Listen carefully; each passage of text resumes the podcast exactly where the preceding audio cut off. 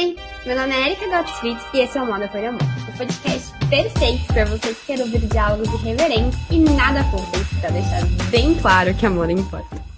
Oi, Júlia, tudo bom?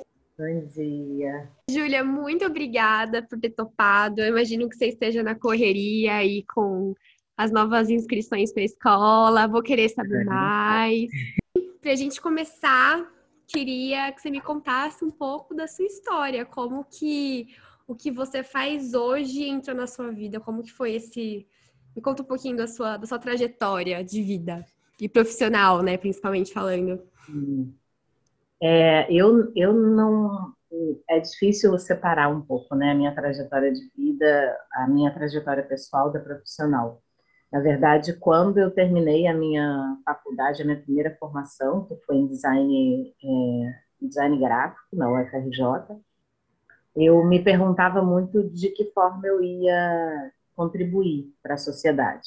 Então, isso foi uma coisa sempre muito latente em mim, que é, é, que o conhecimento ele seja a serviço, né? que ele esteja a serviço das melhorias que a gente precisa fazer.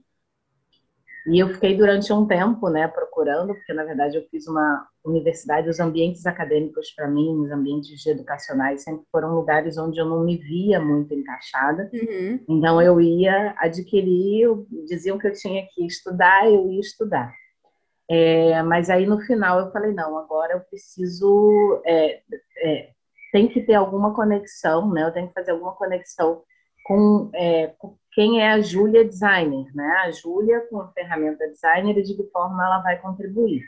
E aí eu fiz um estudo, eu fui para o lugar onde eu mais amava estar, né? O lugar onde eu me sentia representada, onde eu vivia, né, feliz, onde era a minha paixão, que era Salvador. Fui imageticamente, né, digamos assim. Uhum. E falei, eu tenho que fazer alguma coisa com a cultura afro-brasileira que é o que me mexe, é o que me move, é onde eu gostaria, porque eu via que as formas de representação dessa cultura, elas não estavam, não eram belas e não eram profundas suficiente é, para tudo que elas traziam em termos de informação, de intelectualidade. Então eu falei, o meu design vai estar a serviço de contar essas histórias, né? Então hoje em dia eu eu já há algum tempo eu falo que eu sou, na verdade, uma, uma contadora de histórias e eu tenho diferentes ferramentas para contar essa história. Essa história pode ser uma roupa, essa história pode ser uma estampa, pode estar numa estampa, essa história pode estar num curso, essa, essa história pode estar numa escola, que é o caso de, né, de, da minha atividade de hoje em dia. Então, ela pode estar num livro. Então, a primeiro, meu primeiro trabalho foi uma tipografia. Eu queria aproximar as pessoas das, dessas histórias então, eu peguei símbolos de etnias, é, eu estudei né, algumas etnias que vieram da África para o Brasil, fiz um recorte do que, que realmente tinha do africano no Brasil. Né, Isso né, depois que terminou a faculdade ou na, durante a faculdade? Na, é, no finalzinho da faculdade, foi meu TCC.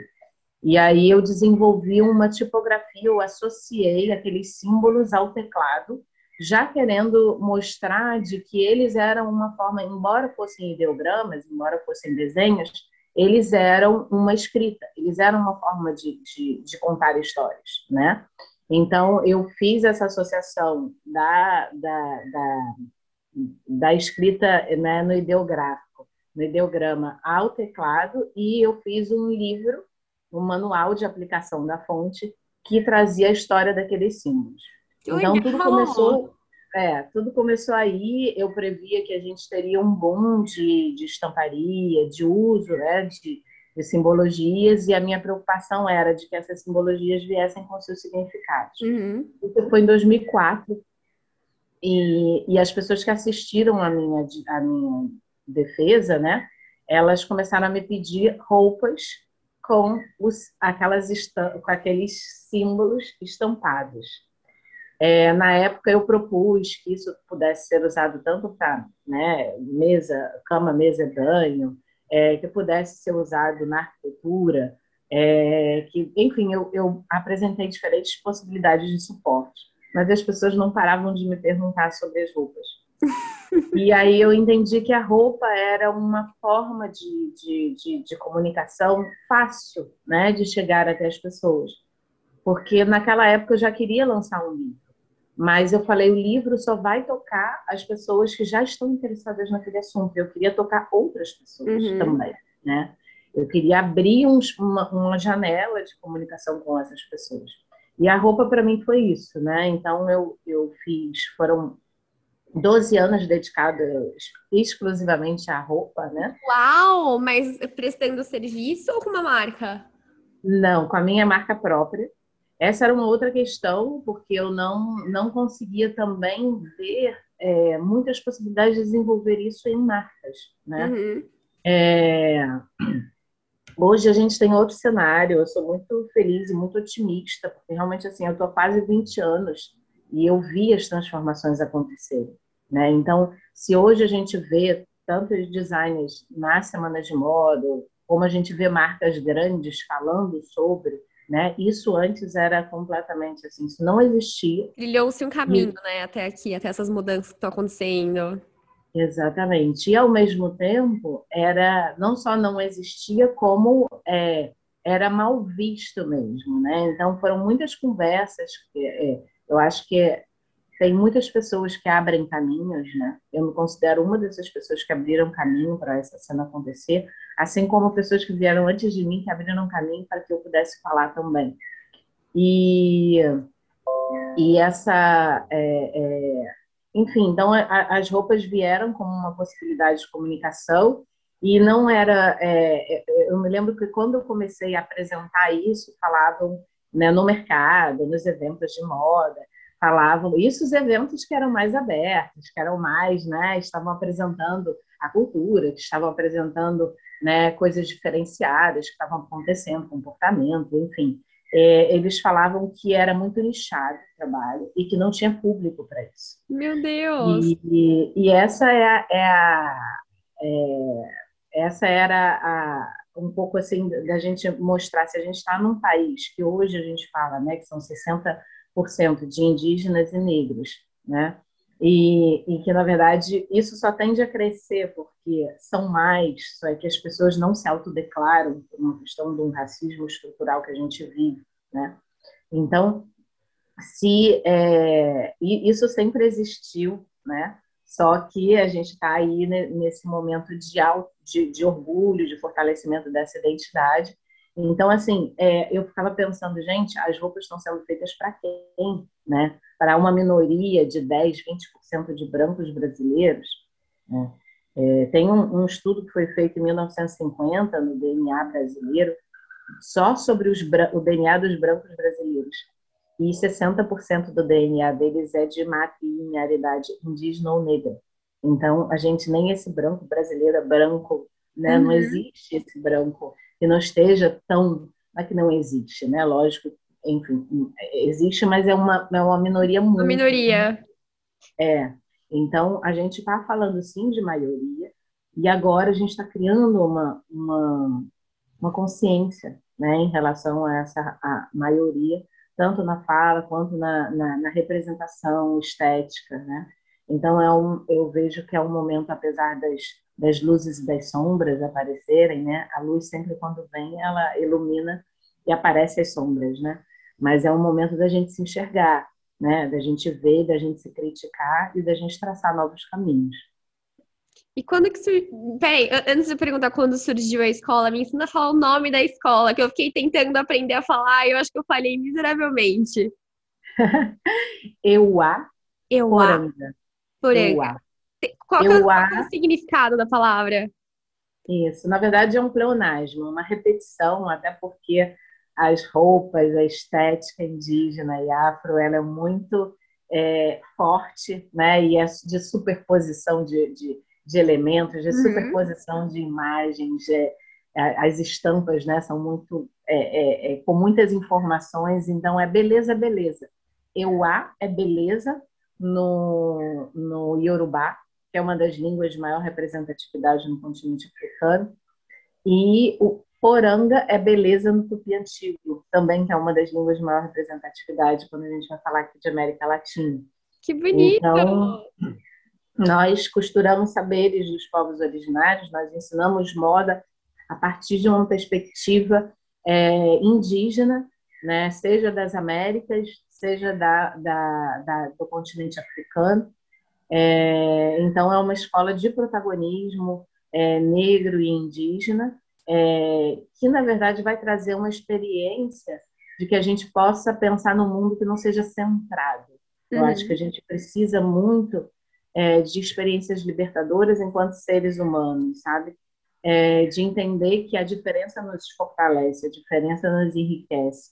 Então, a escola ela traz informações o tempo inteiro que são paralelas. É como se a gente vivesse o mundo da interculturalidade e a gente aprendesse a viver dentro do intercultural e começar a se relacionar, fazer parcerias, fazer conexões que sejam interculturais.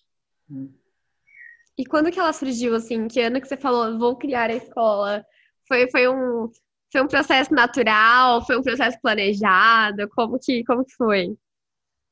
É, foi... É, é, é como eu, eu, eu não, não... Na minha vida, eu acho que tudo que eu faço tem mais uma questão da escuta do que está do que está sendo pedido, do que está fluindo, do que exatamente, né?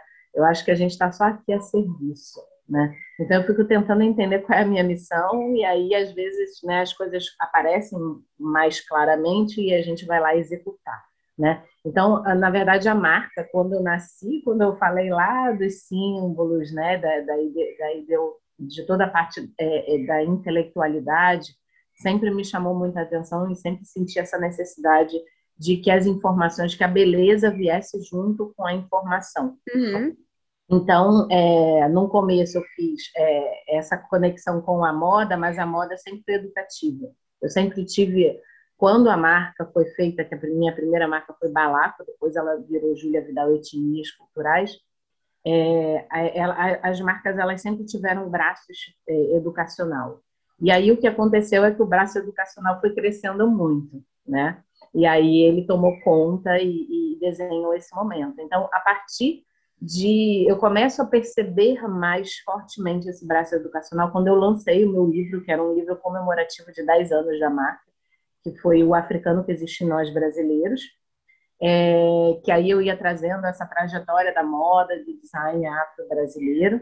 É, esse livro fez com que eu também me, me, entendesse, entendesse um pouco também o papel que eu precisava é, assumir, também um novo papel que não era só o de criadora, de designer, e que existia uma necessidade dos vários designers de formação né, de que essas informações chegassem para nós. E que essas Tem um informações... gap na, nas universidades, tá? Eu acabei de me formar. Eu te. É. Eu, eu, sempre falo. Essa é uma luta. É, Essa é uma luta. É bem, é bem defasado ainda isso. É.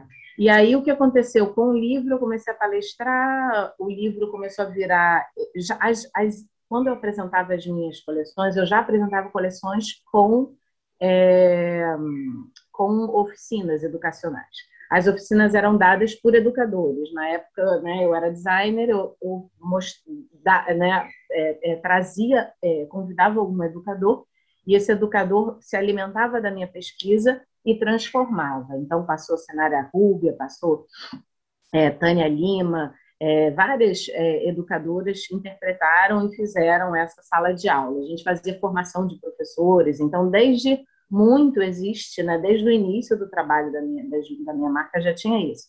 Eu comecei a assumir, depois do lançamento do livro, eu comecei a assumir porque as pessoas começavam, quando a gente ia dar oficina, existia uma, uma, uma expectativa de que a Júlia desse a oficina, né? Uhum. De que a autora do livro desse a oficina. Então, o livro depois foi seguido do Quintal Étnico, depois veio o, o Cosmovisões versus Moda, que é um livro que vai falar que são as etnias. Eu sou organizadora do livro. A gente acha fácil para comprar? Já fiquei interessada. Sim.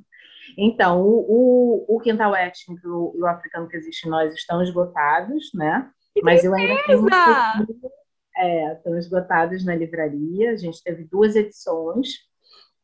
É, nas livrarias já não tem mais, mas eu comprei de uma última livraria de Salvador comprei e, enfim, eu ainda tenho alguma, algumas cópias, então dá para entrar no meu site, né, juliavidal.com.br barra livros, e aí tem todos os livros. É, o livro Cosmovisões versus Moda é um livro que foi feito com a aldeia é, Maracanã, que é uma universidade indígena pluriétnica, e é, a, através dele a gente ouviu sete etnias falando para a moda, né? Então dando informações de como a moda deve dialogar com o indígena, de como que a moda deve ou, ou as pessoas devem se, se, se, reconectar com o ambiente e quais são os problemas delas não se, se conectarem. Também fala-se um pouquinho sobre a questão de propriedades intelectuais, sobre os respeitos né, que a gente deve ter, sobre a, até onde pode ir.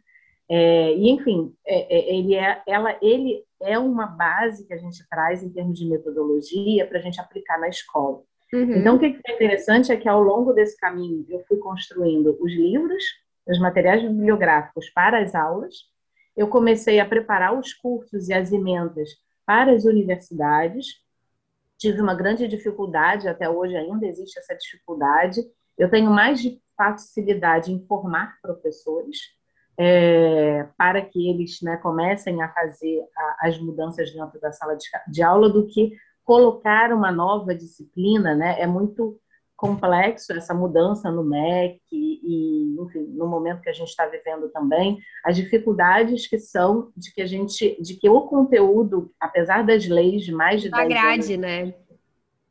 das leis de ensino de cultura indígena e africana nas escolas, a gente tem uma resistência institucional, que é um racismo institucional, a gente tem é, é, uma dificuldade também de aprovação e uma dificuldade de quando a gente está em sala de aula, de que a gente tenha o tempo justo para que a gente consiga desenvolver o nosso programa. E aí, pensando nisso, hoje em dia, o primeiro lugar onde eu consegui, fui lá, enfim, né, eu, eu estive em muitas universidades fazendo esses questionamentos, e o primeiro lugar que abriu a porta para mim e que me deu total liberdade foi o Instituto Europeu de Design. Então, é interessante porque, assim, hoje em dia, são mais de cinco anos lá fazendo essa, essas disciplinas. Eu tenho uma disciplina que se chama Narrativas Afro-Indígenas, Afro e Indígenas na Moda Brasileira, e a gente está construindo um caminho maior, onde a gente está modificando a instituição, né, trazendo mais professores negros e indígenas. É, esse ano eu ganhei uma coordenadoria também, né, eu dou aula tanto em São Paulo quanto no Rio. É. Então eu estou conseguindo levar os meus professores também, sabe? Uhum. Então, assim, é, um, é uma trajetória de onde nasce a escola. A escola vem de tudo isso, né? Uma grande trajetória e no meio desse caminho, eu fui encontrando colegas, né, que estavam na mesma luta que eu. Então, a Cacá Portilho, que é uma mulher que tem um trabalho incrível é, através do Instituto Oju e da Universizase, que é uma universidade é, que traz uma metodologia de ensino e uma, uma, uma certificação de Badana na Nigéria. Então, eu encontro a Cacá no nosso mestrado de Relações Étnico-Raciais e a gente começa a pensar também em emendas ela, aí eu convido ela para fazer parte da escola. Depois, há, há mais de. Eu tinha mais ou menos, eu acho que 15 anos, ou 12 anos, mais ou menos, trabalhando com a Papillon. A Papillon tem o Observatório Cultural das Aldeias. Então, todas as atividades antes Júlia Vidal, educacionais, quando eram indígenas, passavam pela Papillon, pela aprovação, pela voz dela, as, os conteúdos eram dados por ela também. É, e aí a Papillon também é convidada para fazer essa parte mais trazendo a perspectiva indígena, só que ela vem de povos do norte, mas ela tem uma, uma relação é, de muita conexão com muitas aldeias, é, e ela tem um trabalho muito grande de empreendedorismo, né? Então, é uma das primeiras mulheres que vai trazer essa questão do empreendedorismo indígena e de cooperativa indígena e de, de intervenção né, no artesanato e na moda, enfim. Então, é, é, eu convido a Papillon a fazer parte. Né? E depois vem a Júlia, a Júlia de Marpuri, que são da universidade. Na universidade, é, eu, eu, me conecto na, na, no meu mestrado de Relações Étnico-Raciais, meu colega de turma é o, é o Dilmar Puri, e a gente começa a se conectar, questionando, a gente no mestrado de relações étnico-raciais, nós não podíamos falar, não tínhamos muita janela para falar sobre indígena. Então, a gente fica Por pensando... Quê? Que relações étnico-raciais são essas que estão sendo construídas se a gente só fala de negro, né? Por quê que acontecia isso? Então, institucionalmente, o que era colocado é que não tinham os é, orientadores para as pesquisas indígenas. E aí a gente tem que criar solução. Uhum, é, é, essa, por isso que eu digo assim, eu não, eu não necessariamente escolhi né, ser professora hoje em dia estar diretora de uma foi escola. Uma, foi, foi, foi o caminho, o caminho te levou. O caminho vai me levando, na verdade, existem problemas no meio do caminho, e no meio do caminho eu falo, isso não pode acontecer, uhum. né? E aí eu vou esperar o outro mudar. Durante algum tempo eu esperei que eu dava ideia para as pessoas e esperava que as pessoas fizessem, mas depois eu falei, não, Júlia, sabe, assume, assume, você pode fazer esse papel. Então, dentro do, do, desse mestrado, a gente fez uma, um grupo de estudos é, e, e, no NEABI, né, no Núcleo de Estudos Afro-Brasileiros, e aí a gente traz um observatório de História e Cultura Indígena. Então, a gente ganha um espaço para os debates indígenas, a gente faz dentro o primeiro seminário de moda, arte e culturas indígenas, e aí a gente começa a conectar os mestres e os doutores da universidade pluriétnica Aldeia Maracanã ao Cefet Rio. E aí a gente começa a trazer uma possibilidade de que os próximos alunos que ingressem no programa tenham uma, uma, uma co-orientação, porque uhum. se, né, se o professor não está dentro do programa, mas ele pode ser convidado para fazer uma co-orientação com o professor do programa.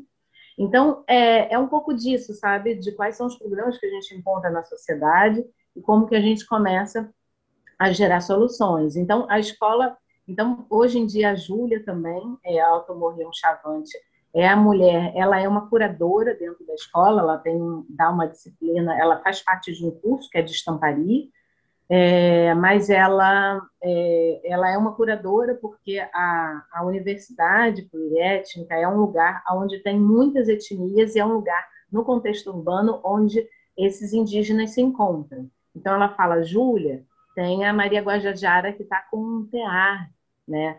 Vamos fazer uma aula de tecelagem com os alunos, né? Então, ela vai trazendo oportunidades para que a gente também traga, ou para ela apresentar mesmo esse material, o que está acontecendo dentro desse espaço, levar isso para dentro da escola, né? E hoje em dia, por último, entra... Não, tem mais duas ainda. Aí entrou a... Peso, hein? É, somos seis mulheres. Hoje somos seis mulheres fazendo essa revolução. Aí a business, que é a parte de negócios, porque a gente está falando de moda, a gente está falando de conexão uhum. de, de consumo sustentável, de uma, uma outra forma, né, um consumo consciente. Então, a AIA vem desenvolver esse braço também de negócios dentro da escola. Ela faz, a, a Deise, ela coordena, ela é psicóloga, e é, mulher de negócios, né? então é muito legal ela junta. assim, tem um incrível. É muito linda, assim, eu, enfim, é, é ecossistema, né? E uhum. hoje em dia, a última a entrar esse ano foi a Ana Vidal, que é minha irmã, e é um, já um namoro também antigo dentro de casa é, a Ana ela tem um desenvolvimento, uma trajetória muito grande de mudanças dentro do corporativo. E então ela vinha fazendo essas mudanças que eu estou fazendo aqui, né, no empreendedorismo, enfim, na educação. Uhum. Ela vinha fazendo isso dentro do corporativo, fazendo gestões femininas, gestões de, de gênero, de que, é, é, é LGBTQIA+, enfim, preparando grupos diversos é, trazendo debates raciais para dentro das, das, corporações e montando grupos completamente diferentes. Então, quando ela sai de uma empresa, ela modifica o cenário da empresa, ganhou alguns prêmios relacionados a isso. Então, a Ana ela vem para a gente desenvolver o braço de educação corporativa da escola. Né? Então, precisava de uma pessoa que a gente tem um conteúdo muito grande na escola, só que eu precisava também daquela, daquele especialista que fala a linguagem dentro das corporações. Então, hoje em dia, somos essas seis mulheres fazendo essa pequena grande revolução, é, com as nossas experiências, com as nossas vivências, e a gente convida, né? A escola ela tem uma, ela tem um ciclo, né? Falando um pouquinho de como funciona a escola. É, eu ia perguntar se os cursos são livres, se é um curso de longa duração, se é online, se não é. Isso. É, então, a escola ela é EAD, ela é online, isso é um desafio, mas a gente está tendo, me surpreendeu muito. Sempre foi gente... ou virou por causa da pandemia? Ela nasceu na pandemia, né? Então. Ela é um bebê! Ela é um bebê, né? Na verdade, amanhã ela está fazendo, hoje a gente está fazendo a entrevista aqui no dia 25, né? Mas ela vai ao ar aí essa semana mas ela no dia 26, a gente fez o primeiro anúncio dela no dia 26 de, de maio né, de 2021. Então, ela nasce online, ela nasce como uma. Tem uma aluna que fala, a gente chama de semente, as nossas alunas, né? E aí ela fala que a, a, algumas pessoas falaram isso. Essa escola me salvou na pandemia, né? Então, é, era um lugar de respiro, sabe? A gente uhum. queria criar um lugar seguro, um ambiente seguro, onde pessoas que queriam fazer essa revolução, essa mudança, encontrassem parceiros e que a gente se alimentasse de, de esperança no sentido de que existem outras formas de pensar, existem outras formas de agir, né? Existem conhecimentos que a gente não conectou ainda. Então, é, para mim, eu me sinto uma criança também dentro da escola, né? Eu como coordenadora de, das pessoas, de conteúdos, né? Junto com Jamília, a gente tem hoje em dia também a coordenadora pedagógica, que é uma outra mulher negra maravilhosa também, que é a Jamile. E é, é fazer essa coordenação de, de, conteúdos faz com que né, eu me sinta sempre criança. Então, assim, é, a escola ela tem cursos livres, né? Ela começou com um curso, né? O primeiro curso foi um, um curso que eu fiquei testando, que era a Maratona Antirracista, a gente fez três edições da Maratona Antirracista online e aí eu entendi, não, funciona e eu vou criar algo maior. E aí depois a gente foi, partiu para um teste com quatro professores fazendo o curso A História que a Moda Não Conta. É, então a gente tem, são, é, são quatro cursos, eles podem ser sim adquiridos separadamente, mas adquirir cada curso separadamente é, é é o que às vezes a gente vê, porque às vezes a gente consegue acessar uma informação solta aqui, uma outra informação solta ali, uhum. mas a gente preparou um circuito, né? um programa para que a pessoa tenha uma compreensão onde um curso ele dialoga com o outro, ele conecta e ele continua, ele traz mais uma informação, mais uma informação. Então, o que a gente recomenda é que a pessoa faça o programa de seis meses, que pode se estender até um ano, tem, depende do ritmo da pessoa, né? Mas a gente disponibiliza os quatro cursos durante seis meses. É, e a gente tem as aulas, que são as rodas de conversa, são as aulas ao vivo com os professores. Esse é o momento onde a gente faz as dinâmicas de grupo, onde a gente faz as correções, é, é, não, onde a gente faz aprofundamento dos conhecimentos. É, junto aos cursos, a gente tem um programa que é o ecossistema de inovação, que são os nossos trabalhos de fim de curso. Então, os cursos estão conectados e em cada momento a gente vai realizando uma parte desse trabalho. E esse trabalho, ele se dedica a levar a resolver problemas do entorno. Então, a gente identifica, a gente faz algumas propostas de alguns problemas e os alunos vão se engajar ou não, né? É tudo muito, não, não é impositiva, né? É muito participativa, é muito colaborativa onde cada um, a partir das suas, das suas vontades, dos seus interesses, vai se engajando. A gente é, possibilita ali dentro da metodologia ecossistêmica uma alternância de lideranças, é, uma, uma, uma, uma, é, é uma alternância de protagonismos, né? uma conexão e uma colaboração, né? uma cocriação. Então, tudo isso é exercitado nos trabalhos práticos da escola. E junto com isso também a gente tem os encontros ecossistêmicos, que são os encontros de negócios. Aí a gente conecta o que a gente está aprendendo teoricamente e ali na prática do trabalho com oportunidades de mercado, né? Então a gente vai trazendo temáticas. O próximo encontro de negócios vai falar de importação de, de produtos, né? Internacionalização de produtos e conexão. A gente está conectado. É um programa educacional que está conectado com uma semana de moda africana no Brasil, que vai fazer a sua estreia agora em novembro.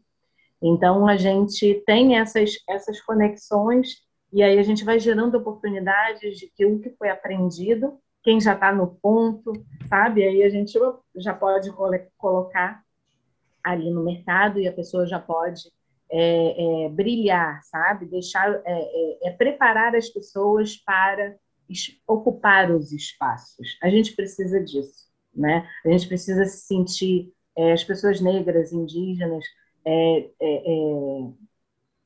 ter orgulho, chegar nos espaços inteiros, sabe? Se sentindo capaz. A gente trabalha né, desbloqueio cognitivo, é, desbloqueio de crenças limitantes na parte de negócios. A Daisy faz esse trabalho psicológico. Então, é, quando, quando eles saem, por isso é, um, é uma formação, por isso é uma escola. Né? A gente está falando de uma formação. Então, a pessoa pode comprar, sim, os cursos avulso, que são quatro, né? que a gente começa com a maratona antirracista, a gente vai para o criar estampando com identidade, onde a gente vai trabalhar mais a questão da nossa identidade própria, quem somos nós né, no que a gente está fazendo. Uhum.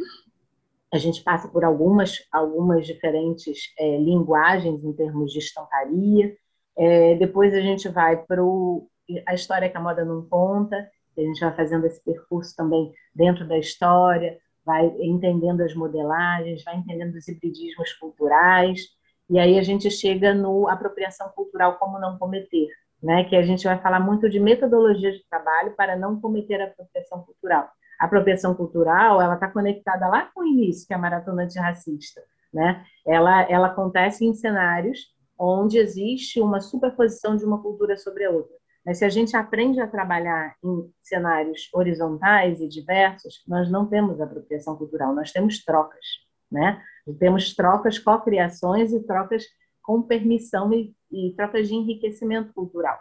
Então, é, no curso de apropriação cultural, mais do que o debate sobre apropriação, a gente vai buscar solução, né? ensinar a solucionar essas práticas né? que foram é, centradas, né? que vêm de, de, de, pensamentos aí do capitalismo.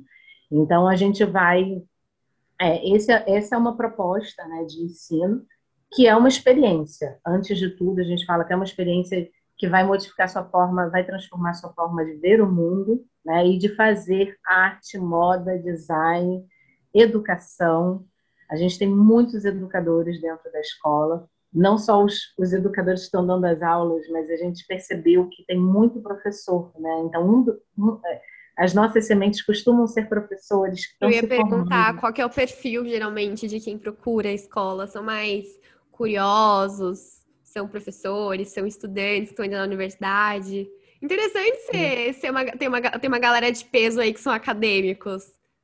Exato. Ela nos surpreendeu, porque é, a princípio a gente achava que ia ser mais o pessoal do empreendedorismo, né?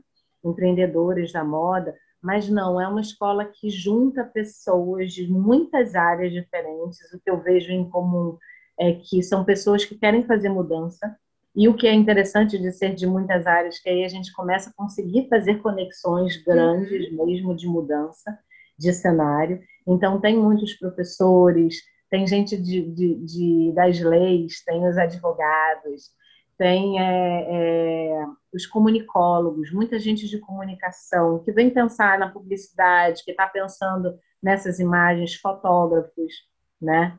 Então, são pessoas de diferentes áreas, artistas de um modo geral, né? pessoas que estão pensando em arte e cultura, porque o tempo inteiro a abordagem que a gente vai dar é de como que a gente vê essa forma de pensar, como que ela vai se refletir né, através da arte, como que a gente vai gerar mudança através da arte. Né? Então, antes de tudo, é uma escola que, que vai falar de criação e de arte, né? tem uma conexão maior nesse sentido. E aí cada um vai levando. Teve é, a, a, Ana Sudano também, que é curadora do, do da, da, semana de moda do Brasil Eco Fashion Week. Então a gente vai vendo, né, pessoas que também estão em espaços, é, muitos consultores, né, pessoas que estão trabalhando com consultoria estratégica, porque é, é um conteúdo inovador. A forma como é dada é inovadora. Então, tem muitas possibilidades de que a pessoa entenda ali, seja a metodologia, seja um conteúdo, uhum. seja uma prática, né?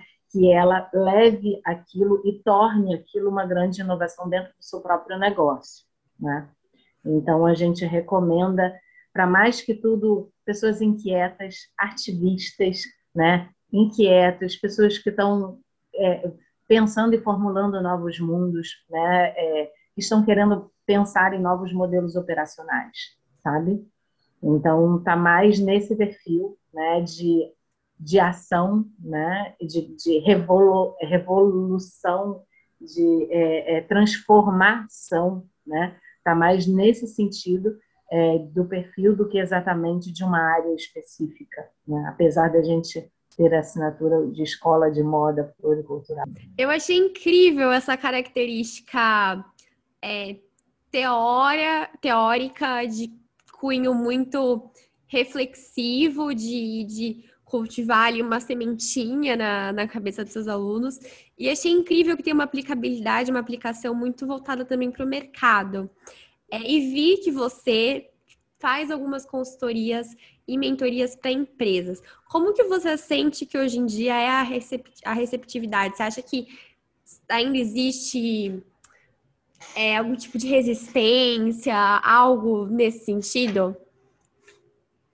É, nós fomos educados, é, forjados, né, dentro de um sistema é, de competitividade, dentro do sistema do racismo, é, dentro de um sistema é, onde só um pode estar né, em, em, um espaço de liderança. É, os sistemas, o, o, mercado corporativo, ele é, ele é, ele é muito agressivo, né? Ele tem, uhum. eu acho que a moda ela também traz uma, essa, essa agressividade que a gente está vendo repercutindo aí também na questão dos da parte toda de resíduos, de, de, de tóxicos, né? De como ela intoxica o, o ambiente, né? É, então, assim, são ambientes tóxicos. Estamos falando de ambientes tóxicos, né? Estamos falando de ambientes tóxicos que têm uma, que são assim porque existe uma toda uma preparação para eles serem assim. Eles são reflexos da nossa sociedade, né? Então, como que a gente consegue levar é, uma nova forma de pensar, de, de se relacionar entre seres humanos, né? para que a gente gere é, espaços de geração de ganha-ganha, né? onde a equipe trabalhe junto, é, onde a, a, mulher não seja vista como uma é, é, como o sexo frágil, né? E onde o que é frágil é o, é o forte, né? Então, assim, como que a gente faz essas... É, são muitos preconceitos, né? São muitos racismos é, fortalecidos ao longo de uma história. Então, ninguém está preparado para fazer diferente. A verdade é essa. É, o que existe é todos os dias nos levantarmos e falarmos: vou praticar o diferente, vou buscar praticar, vou ser antirracista. Existe uma, uma escolha de que hoje eu vou me policiar, hoje eu vou me, né, eu vou, é, eu vou ser é, é, é, eu vou cuidar das minhas palavras, eu vou, né, eu vou cuidar de quem passar no meu caminho, né, para que eu desenvolva um, uma forma de me relacionar diferente. Então, assim, nem eu, nenhum de nós está é, livre, né, de reverberar, de repercutir, né, essas formas é, violentas, né, porque o que acontece, o que é o racismo? O racismo é, é uma violência onde tira o homem do seu lugar, né? onde tira a humanidade do ser humano. Né? Então, Francis Fanon trazia isso, enfim, tem vários teóricos que falam, né, do, é, trazem importantes reflexões sobre o racismo, mas essa, é, essa, essa é, é, a lógica, né, que é sempre tirar a pessoa do seu lugar, né, tirar a humanidade dela retirar a humanidade do outro. Quando você retira a humanidade do outro, você pode fazer qualquer perversidade que vai ser aceito, né? Então a gente precisa é, e a gente vem de, um, de uma sociedade que fecha muitos olhos ou que venda os nossos olhos ou que vai trazer, né, vários véus, vai contar histórias que façam com que a gente permita, que a gente acredite que aquilo possa ser possível, né, de ser feito. Então, é, em primeiro lugar, é isso, é trabalhar com uma educação de que, é, é, onde vai trazer maior humanidade, né? onde a gente vai trazer valores humanos para aquele espaço. Né? Então, a educação corporativa ela vai, tra vai trabalhar nesse sentido. Hoje em dia existe uma discussão maior nesse sentido. É, a gente está com uma emergência climática. A gente, é, é, a humanidade ela não está mudando porque ela entende, ela está querendo ser melhor. Ela está mudando é ela né? ela vai morrer. Ela vai morrer, né? Então, é, e que não existe planeta B, né? Então a gente precisa mudar. Então tudo isso está acontecendo somente por isso, mas assim como né, o Covid aconteceu e a gente teve que fazer algumas mudanças, a gente está aprendendo dessa forma. Eu aproveito é, as oportunidades né, de mudança para intensificá-las e para melhorar, sabe? E para trazer é, essa criação de novos espaços de respiros possíveis. O Ailton Krenak fala do, dos paraquedas, no, no Paradiar o Fim do Mundo, vamos criar paraquedas coloridos, né?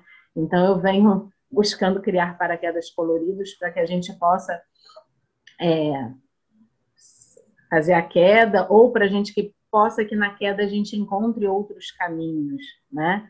É, então, assim, é, hoje em dia existe uma abertura dentro desse, na sociedade, existe uma abertura dentro desses espaços também é, que estão mais relacionados à, à questão né, é, é, financeira, econômica, é, porque elas entendem que elas precisam, né, é, enfim, tem a questão do dióxido de carbono, tem algumas coisas também que estão sendo metrificadas e precificadas, tem multas, tem uma série de questões, né, que não que não são que começa eles começam a ter antes existia o social wash, o green wash, né, vinham é, sendo executados, mas existem, é, a gente tem né, o Fashion Revolution fazendo um trabalho importante quando vai trazendo a questão da transparência na moda.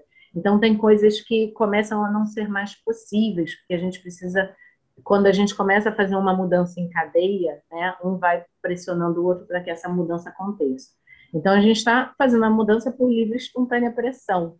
Mas eu encontro uma, uma, Assim, eu sou muito otimista de que é, exista esse cenário para que eu possa fazer esse meu trabalho, né? Então, de chegar e fazer a mudança que, que precisa. É, então, a gente são, né, estamos há muitos anos nos preparando para isso, né? Pessoas negras, indígenas, têm conhecimentos de culturas milenares que têm outras formas de conexão com o que se produz, tem outras formas de conexão com, com, com, as, com as pessoas, né? Tem outras filosofias, outras visões de mundo. Então, são momentos da gente despertar, da gente rever as nossas filosofias, as nossas visões de mundo e a gente trazer isso tudo para a prática, né? Então, a educação corporativa tem sido uma, uma né, um, um lugar é, onde eu me conecto. É, hoje em dia eu faço parte também do Colabora Moda Sustentável, que são 100 atores, né, é uma, uma plataforma multissetorial da moda, são 100 atores fazendo, promovendo essa mudança. Então, a gente vai vendo é, grandes corporações se abrindo para fazer essas mudanças. E aí a gente tem um programa, né? A gente já tem um programa pronto para levar as pessoas para fazer esse caminho. A Maratona Antirracista é a nossa principal ferramenta, a nossa principal é, prática para levar educativa, para levar aos ambientes é, é, corporativos. Então, na maratona a gente vai, a gente faz uma caminhada de entender como que o pensamento social brasileiro foi forjado, né? Uhum. Desde o século XIX até o século XXI. E a gente vai mostrando né, a ideologia do tempo e como que isso se reverberava nas práticas daquele tempo. E aí a gente vai gerando debates é, que vão sendo levados para as práticas operacionais, porque parece que, dois, que, que o século XIX está distante, mas ele, em termos de quando a gente começa a ouvir a nossa narrativa, a gente vê que tem muita coisa ainda presente. Então, é interessante a gente fazer essa retrospectiva no tempo. As pessoas começam a debater, elas começam a ter mais consciência de questões que acontecem dentro da casa delas, dentro da família delas, e que são levadas para o ambiente corporativo, são levadas para as famílias estendidas, que são os nossos trabalhos, né? E aí ali a gente começa a traçar uma, uma linha também de como ser antirracista dentro desse espaço, como fazer diferente dentro desse espaço. É, a gente preparou, eu e a Ana Vidal, a gente preparou uma, uma jornada que a gente chama de Jornada da diversidade, da inclusão à integração.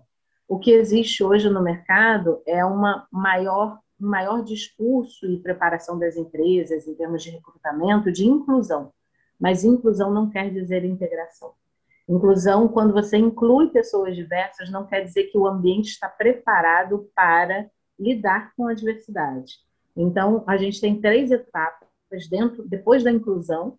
O segundo passo seria a integração. Dentro da integração, a gente separa na integração que é, é ecossistema, na integração que é sustentável, na integração que é a gente reter as pessoas que a gente traz para a empresa, né? A ecossistêmica que elas comecem a agir internamente dentro da mesma lógica, então é para dentro, não é para fora, né? Mas que cada um que a gente comece a ter aqui as, as primeiras pessoas também são multiplicadoras de uma forma de agir dentro daquele ambiente e a integração que vai ser regenerativa, que aí ela já começa a falar para fora também e ela começa a plantar, ela já tem as próprias sementinhas internas que vão fazendo as mudanças é, para as próximas gerações dentro da própria empresa, né? E também fazendo as mudanças na, dentro da sociedade civil.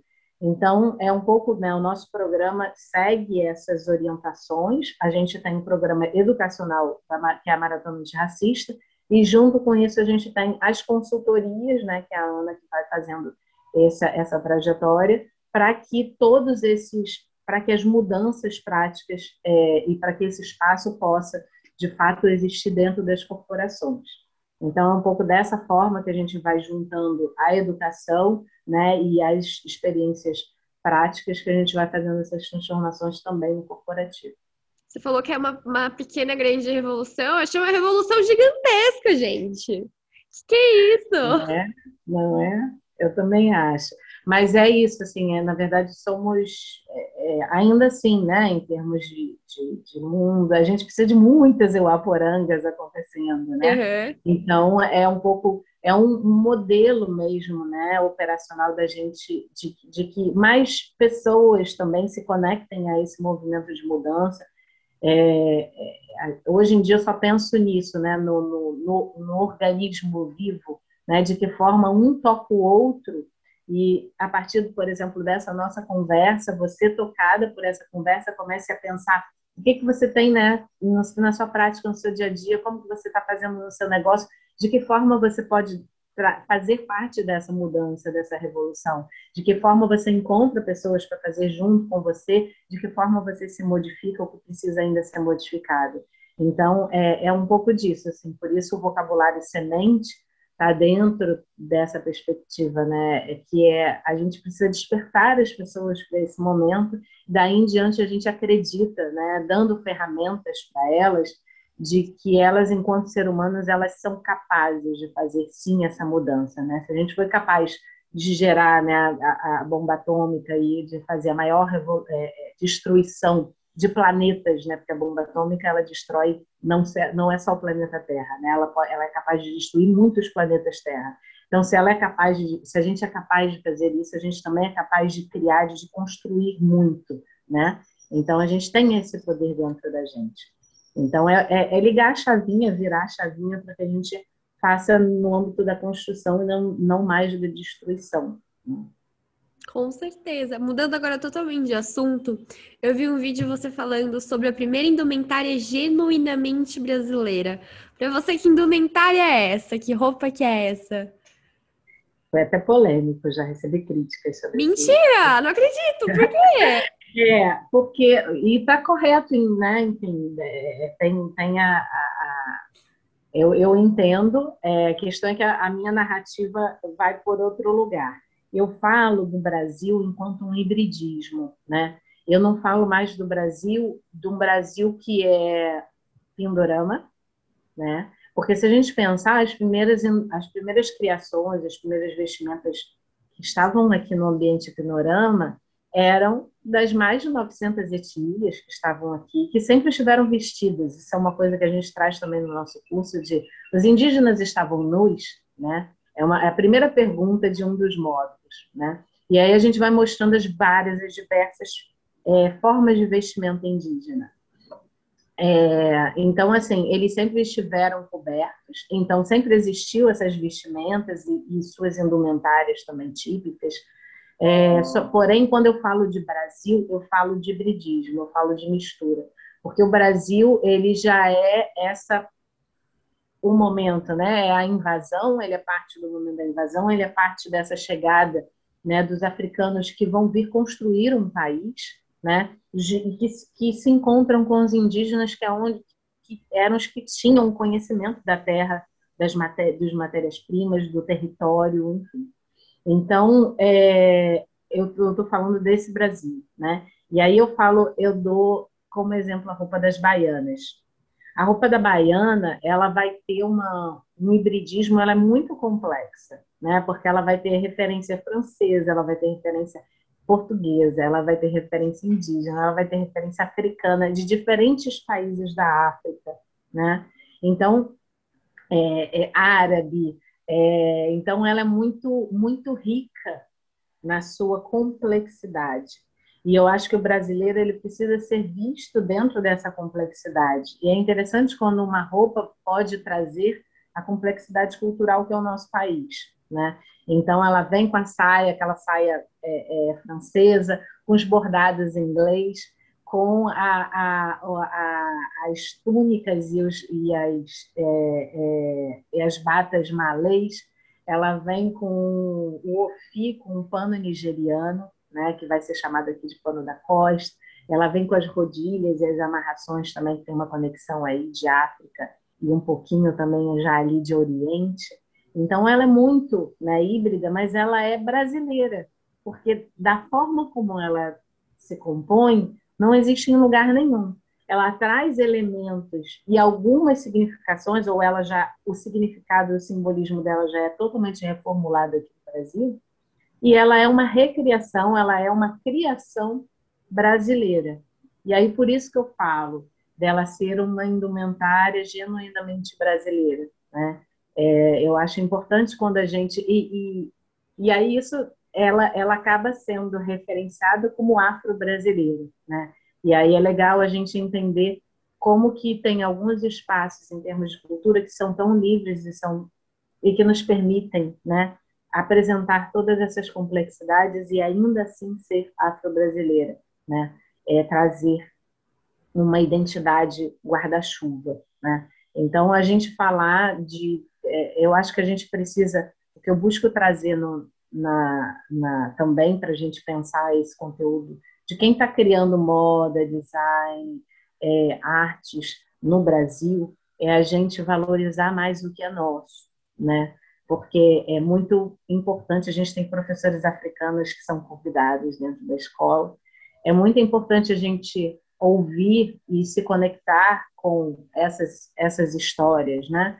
com as outras culturas, mas a gente tem aqui uma nova criação, uma nova identidade que é brasileira e a gente precisa dar valor a ela. A gente precisa dar valor ao que é criado no Brasil, ao que é produzido no Brasil. É, quando a gente vai falar em termos de mercado, o Paulo Borges, né, ele fala que é, 95% do que é produzido pela moda brasileira é para o mercado interno. Então, somente 5% é para o mercado externo. Então, para que, que a gente está olhando para fora? A gente precisa olhar para dentro, a gente precisa conhecer o corpo das pessoas que vestem, a gente precisa conhecer a nossa estética, a gente precisa conhecer os nossos valores, os nossos símbolos culturais, a gente traz as tecnologias ancestrais, que são as, as várias tessituras, as rendas, né? o que é trazido, que as pessoas acabam conhecendo como artesanato, né? mas não é o nosso artesanato, é a nossa moda de luxo. Né? O que as rendeiras do Nordeste fazem é a nossa moda de luxo. Né? Essa é a nossa de moda de luxo que a França soube dar valor ao que era de luxo deles, ao que era manual deles.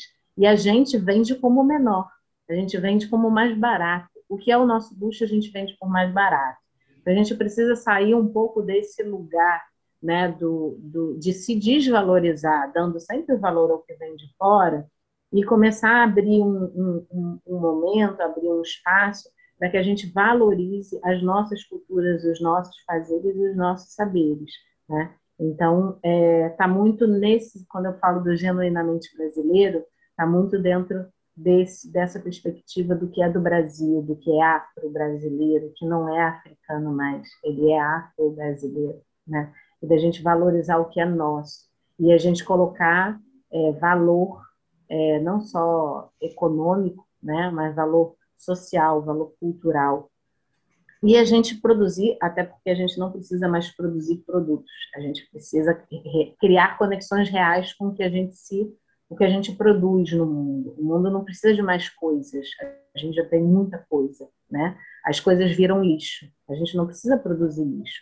A gente precisa fazer coisas que fazem real sentido dentro da nossa história, dentro do nosso cotidiano. Então, comprar algo é comprar algo que faz uma, tem uma, uma relação com o meu bem viver, com a minha vida, que eu vou olhar na minha casa e que aquilo faz sentido, fazer parte da minha, da minha casa, do meu espaço aquilo faz sentido presentear uma pessoa, e aquela pessoa vai criar uma relação né, afetiva com aquele, com aquele, com aquele trabalho, né? Então, é, é, é isso, é são, são experiências, né? Experiências de, de identidade, experiências de amorosidade, experiências de preservação de memória.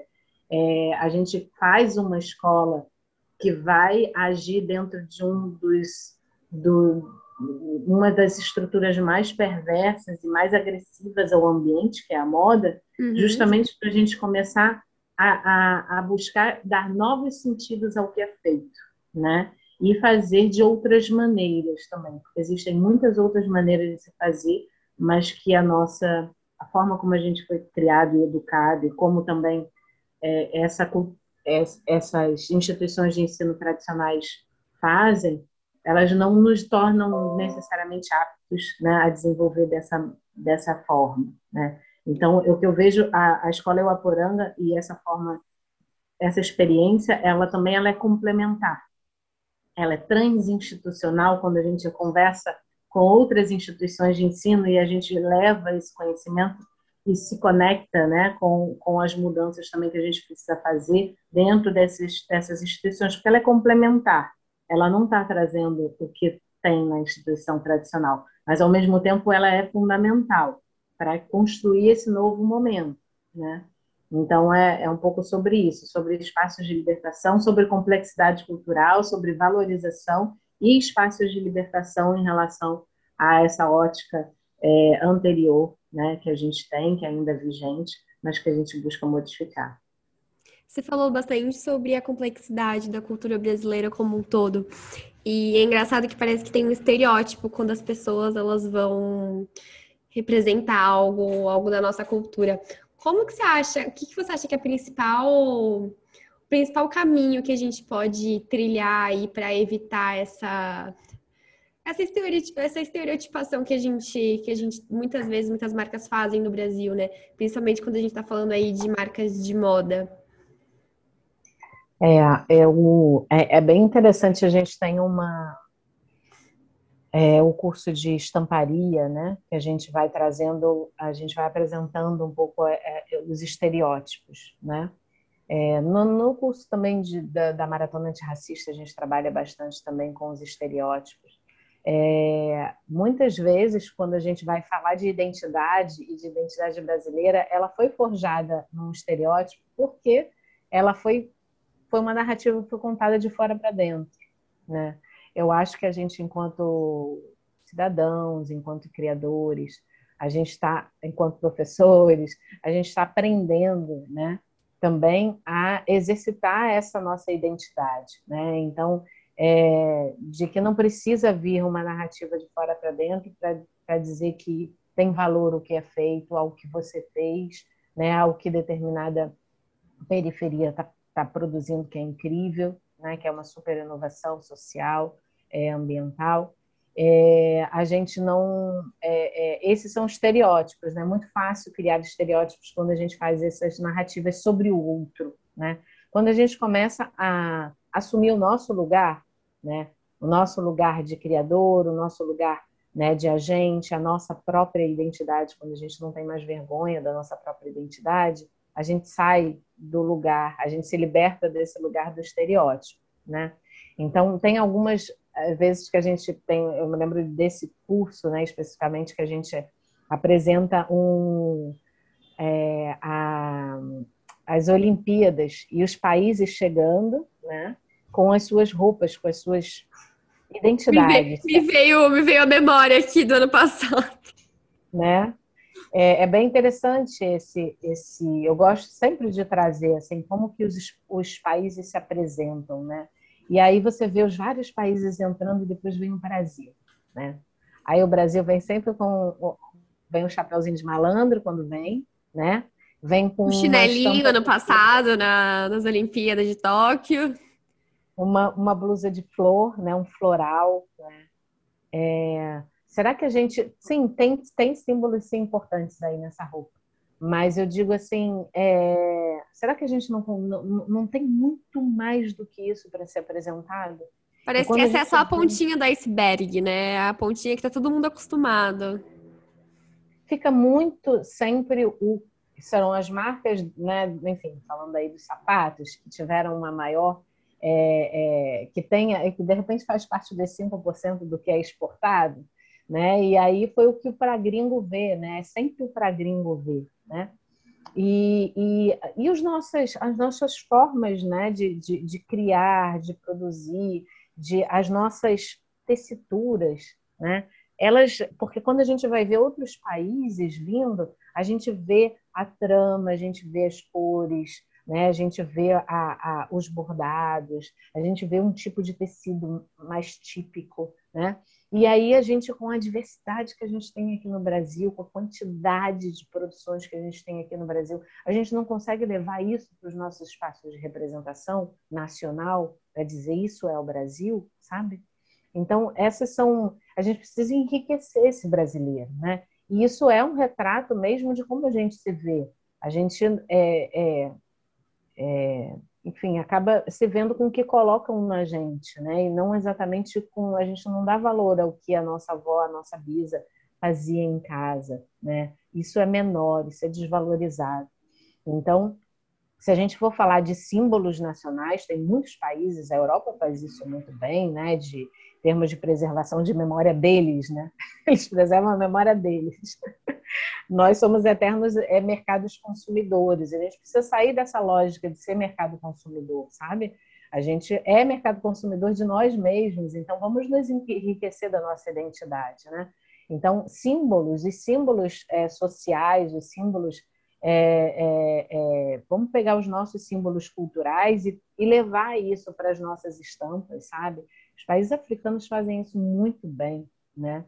Para que, por mais que de repente é, é, é, tem tecidos africanos hoje em dia, a maior parte dos tecidos africanos que chegam aqui no Brasil vem de um, de um comércio, vem de uma lógica aí de tecnologias que são europeias, mas eles precisam passar pelo continente, eles precisam receber a identidade, a narrativa do continente e serem vendidos pelo continente para que eles sejam legitimados, né, para que os outros mercados queiram comprar.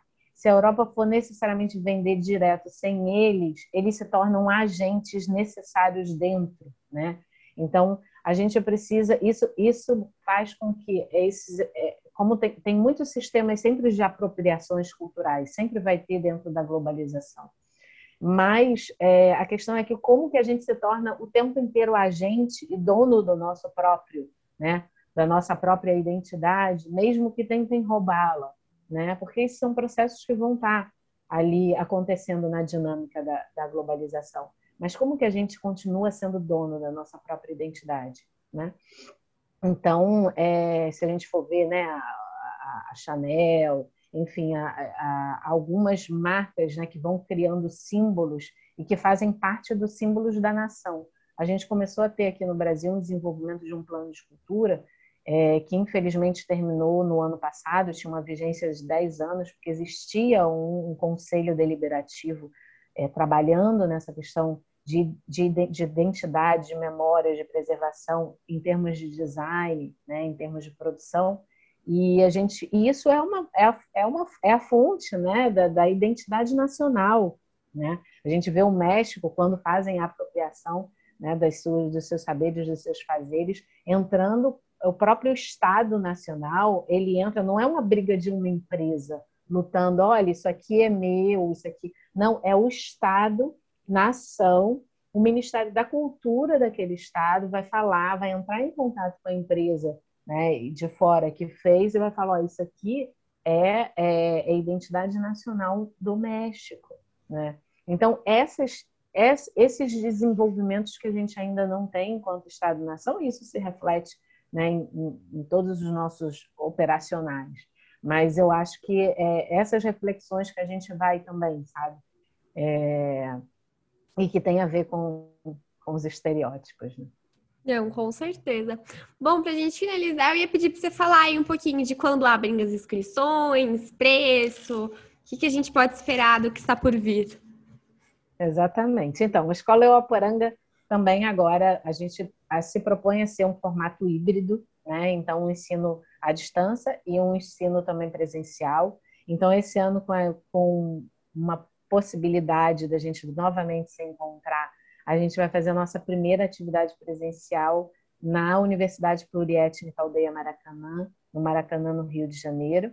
E isso inaugura alguns movimentos também é, de, de vivências regionais que a gente vai ter em diferentes lugares do Brasil, porque a escola é do Brasil e do mundo, né? Então, a escola é para todos, os professores são do mundo, né? Brasil e mundo. A gente tem professores é, é, da Costa do Marfim, professores da Nigéria, professores de diferentes lugares do Brasil. Então a gente não conseguiria executá-la também se ela fosse totalmente presencial. Uhum. E ela seria riquíssima e a gente riquíssima não, caríssima. Ela é riquíssima, mas ela seria um valor muito alto e a gente quer que ela seja de um valor acessível. Então ela continua no formato presencial, mas a gente faz algumas ações que são as vivências é, regionais. E aí, na nossa, no, no dia 29, a gente está fazendo essa roda de conversa de saberes, é, é, moda, arte e culturas indígenas, é, aberto, gratuito, na aldeia Maracanã, e a gente abre as nossas inscrições no formato online também. Então, é, a gente vai ter no nosso Instagram, fiquem de olho no nosso Instagram, porque o link vai estar aberto é, a gente hoje está com formato, quem quiser fazer o programa completo, né, que vai, são, são mais de 50 aulas, são quatro cursos, é, o programa de negócios, é, o, o, encontro, o, os ecossistemas de inovação, que é a nossa prática, né, que são os nossos trabalhos práticos, e mais 50% de descontos em mentorias, ou nas vivências presenciais, ou nas imersões com convidados internacionais, enfim. Então, estar dentro da comunidade Euaporanga é muito mais vantajoso do que comprar separadamente, tá? É, a gente abre a possibilidade de que vocês façam parte desse programa agora com um desconto de mais de 700 reais. Uau! Então, quem se inscrever, é, a gente vai ter nos primeiros, é, a partir do dia 29 até mais ou menos o dia, até o dia 10 de junho, a gente vai ter na, no site e também na, no, no perfil do, do, do, Instagram, a gente vai ter essa possibilidade de vocês comprarem e por mês vocês pagarem 217 reais. 217 reais, enfim, a gente está num momento né, complexo, que faz, né, é, que é difícil, enfim, mas é, pensem no que, que vocês estão ganhando, né? São quatro cursos abertos, com uma série de professores à disposição, com e mais que tudo é, é uma inovação para o seu negócio. A gente está trazendo algo que você não vai encontrar em lugar nenhum e com é, um ambiente propício para você se desenvolver lá dentro. E isso faz com que a gente tenha alunos que saíram, enfim, e, e é, eles modificaram seus negócios. Eles estão ganhando mais porque fizeram, estão aplicando essas inovações nos seus próprios negócios ou agregaram valor aos seus produtos, estão se reposicionando enquanto marca. Então, é, fora o, o ambiente, que é um ambiente muito rico de contatos, né? Então, muitas, muitos negócios surgem dentro da escola. Você tem esse valor, os 200 reais por mês, já é recuperado, porque quando você faz parte também de eventos, você tem tudo mais barato, porque faz parte de um coletivo, sabe? Uhum. Então, assim, é muita vantagem, né? É, quando a gente pensa, a gente, quando a gente está empreendendo, a gente está pensando no futuro, a gente precisa ter uma, via, uma, uma, uma visão um pouquinho mais alongada do que é, exatamente o que você está gastando. É, é um investimento, investimento. Não, não tem jeito. Exatamente. É um investimento que a gente faz questão de que ele seja acessível, né? É, para todas as pessoas quem tiver, quem quiser fazer muito parte, não tiver como né, fazer esse pagamento, o que, que a gente é, é importante que as pessoas façam pagamento, porque a escola ela a escola produção independente, né? Então ela não tem patrocínios. Então a coisa mais é, é muito importante para a gente a gente valorizar os nossos profissionais que são de protagonismo negro e indígena, né? São só professores negros e indígenas, a gente não tem professores brancos então, é importante a gente, é, é desse valor que vem o valor né, do, do profissional que está dando aula. Então, a gente precisa desse valor.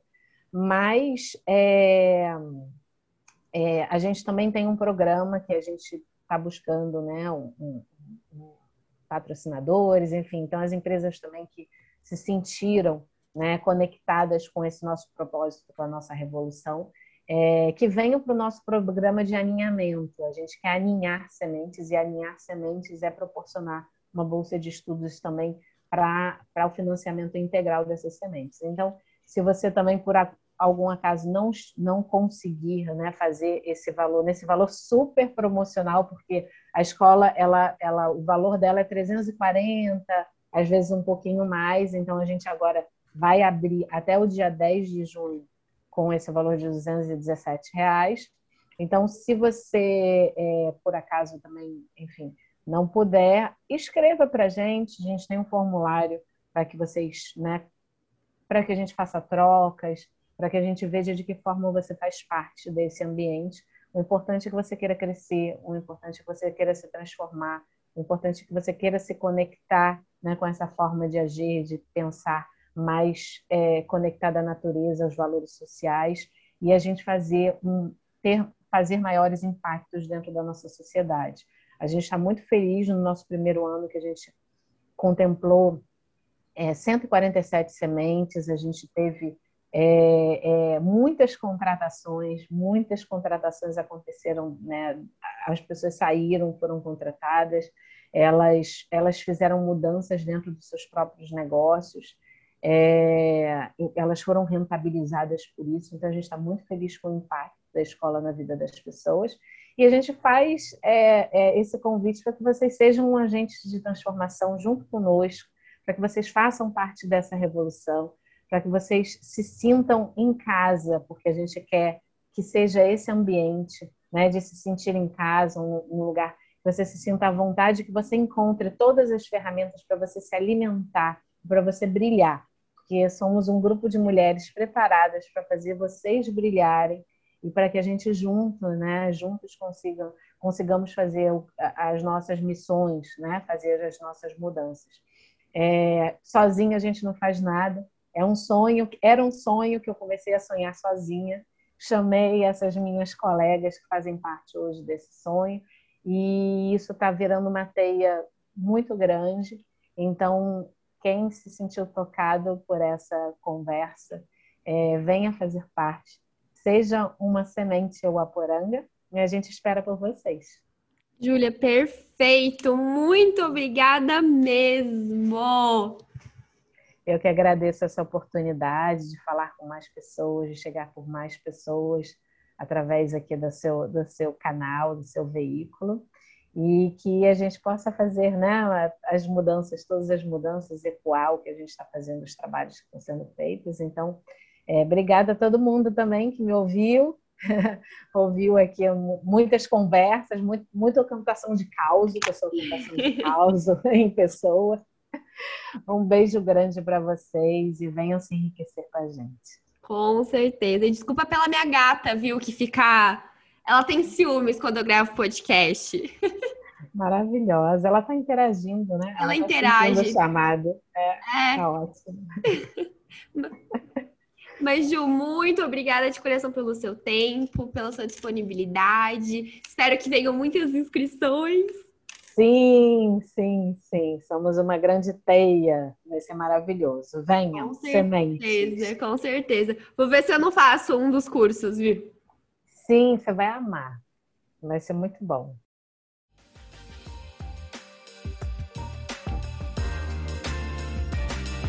Então é isso, maravilhosas. Esse foi o episódio da semana. Vejo vocês na sexta que vem.